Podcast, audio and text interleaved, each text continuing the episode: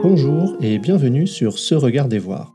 Je suis Trément Belbous et je vous souhaite une belle introspection à l'écoute de ma chronique intitulée cette semaine Virtuose en réalité subjective.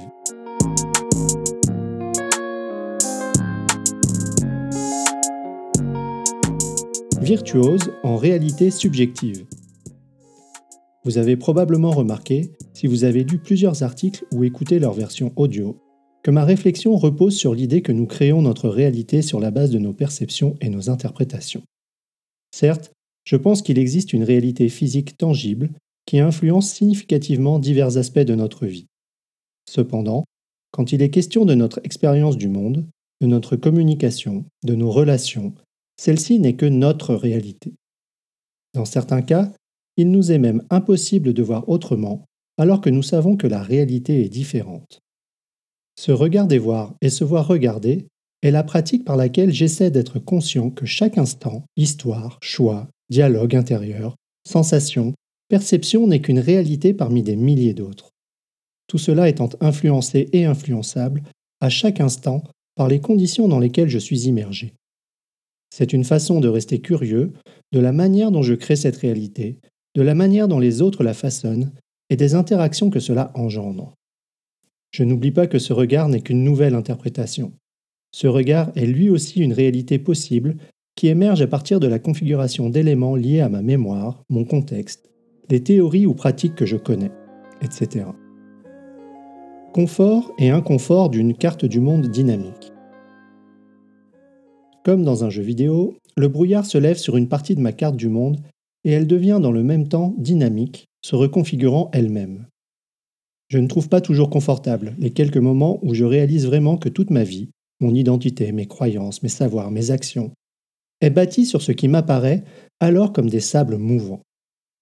Je remarque que je deviens au fil du temps plus sensible à la manière dont je crée le sens à partir de ce que je perçois, essayant de créer plusieurs histoires plausibles, conscient que même ce que je perçois est très souvent déformé.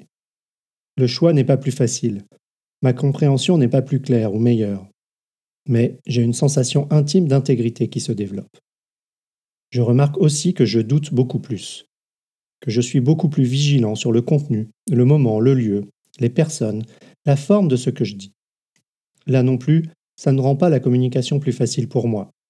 Au lieu de simplement dire ce que je pense comme j'ai pu le faire inconsciemment dans le passé, je passe par un certain nombre de questions pour lesquelles mes réponses restent des constructions, et surtout incertaines. Une chose dont je suis conscient plus souvent, c'est de l'irritation pouvant aller jusqu'à une forme de rage intérieure, lorsque j'entends des propos énoncés comme des vérités pour lesquelles l'émetteur ne semble à aucun moment imaginer que ça n'est peut-être que sa réalité. Ces sentiments sont au plus forts lorsque c'est un message public particulièrement influent ou que mes interprétations convergent presque toutes vers l'idée de la manipulation. Pour être plus juste et appliquer une forme de langage plus rigoureuse et adaptée, je devrais plutôt systématiquement dire ce que je perçois, dans les circonstances dans lesquelles je le perçois, m'apparaît à cet instant comme de l'irritation, pouvant aller jusqu'à une forme de rage intérieure, que j'associe alors à trois petits points. S'entraîner à se voir regarder. Comme je l'ai mentionné précédemment, se regarder voir et se voir regarder est avant tout une intention, un entraînement. Ce que je détecte aujourd'hui de la manière dont je conçois mon monde est la résultante de ma vie jusqu'à maintenant. Il y a des choses qui m'ont été données et d'autres que j'ai provoquées. On s'entend qu'avec ce que j'ai dit juste avant, c'est l'histoire que je me raconte. Il y a une part de chance, celle d'avoir bénéficié de conditions très favorables. Elles m'ont permis d'être en santé, de développer de la curiosité, d'accéder au savoir, de côtoyer des personnes qui ont soutenu et challengé ma vision du monde à chaque instant. Il y a une part d'intentionnalité. Cet entraînement ne visait pas toujours la prise de recul, mais y a parfois indirectement contribué. Lorsque j'ai commencé à travailler, je cherchais à devenir meilleur et fier de mon travail. J'ai alors cherché des mentors, des références pour progresser. En essayant de comprendre leur manière de faire, de penser, de traiter un sujet, j'étais stimulé à voir, penser et faire différemment. Mon seul but à l'époque était d'écrire du meilleur code avec une approche plus cohérente pour moi. J'ai appris, puis transposé, pour regarder d'autres types de situations sous plusieurs angles, et constater que cela pouvait m'être utile. Dans les 15 dernières années, j'ai eu une démarche intentionnelle plus directe qui a émergé de mon besoin et de mon envie de mieux saisir les dynamiques humaines, individuelles et de groupe. Dans certains articles précédents, je vous ai invité à des exercices réflexifs. Ce genre d'exercice est un des piliers pour moi. J'en ai même fait le titre de cette plateforme, se regarder voir et se voir regarder. Différentes formes de méditation sont aussi particulièrement importantes pour apprendre à distinguer et prendre une forme de distance par rapport au flot de notre pensée, à notre perception. J'essaie de pratiquer le plus régulièrement possible, même quelques minutes. Notre perception étant en lien direct avec notre participation dans le monde, les activités somatiques permettent de développer une conscience nuancée de notre corps et sont aussi fondamentales. Étant donné que nous bougeons tout le temps, le faire en conscience plus souvent est une façon simple et économe en temps de s'exercer. Je me suis aussi intéressé de plus près à différentes théories qui tentent chacune de percer les mystères de notre conscience, de notre expérience propre et unique du monde qui nous entoure, de notre communication.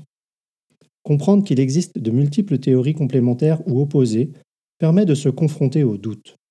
Me rappeler que même la science, parfois érigée en référence absolue aujourd'hui, a connu des revirements spectaculaires, me permet d'entretenir un doute curieux qui aujourd'hui me semble sain. La dernière chose qui, je crois, contribue significativement, c'est la curiosité. C'est d'une certaine manière garder notre âme d'enfant, avide de comprendre ce qui se passe, comment et pourquoi. Comme bien souvent, c'est l'accumulation et la répétition quotidienne qui transforment jour après jour, directement et indirectement, consciemment et inconsciemment, la manière dont le monde est perçu et interprété, et la manière dont j'y réagis. Il y a à tout cela un côté libérateur et déstabilisateur. Être humain, c'est peut-être marcher sur ce fil en tentant de garder notre équilibre. Quelle est la réalité que chaque personne crée à partir de l'interprétation de cette métaphore? Pour résumer, notre réalité est créée par notre perception et notre interprétation. Notre cerveau ne peut, dans certains cas, s'empêcher de déformer ce qu'il perçoit. Nos conditions et activités influencent directement et indirectement notre réalité. Il existe un grand nombre d'activités, d'entraînements qui permettent de se voir regarder. Aujourd'hui, pas de question mais l'invitation à investir 1h30 de votre temps pour regarder l'excellence conférente d'Yves Rossetti, Le cerveau fait son monde, illusion de la réalité. Merci pour votre écoute. Vous pouvez retrouver l'article associé à cet épisode sur le blog de Se Regarder Voir, se-regarder-voir.com. N'hésitez pas à y contribuer vos récits d'expérience et commentaires, ainsi qu'à vous abonner pour recevoir chaque semaine l'audio et son article. À la semaine prochaine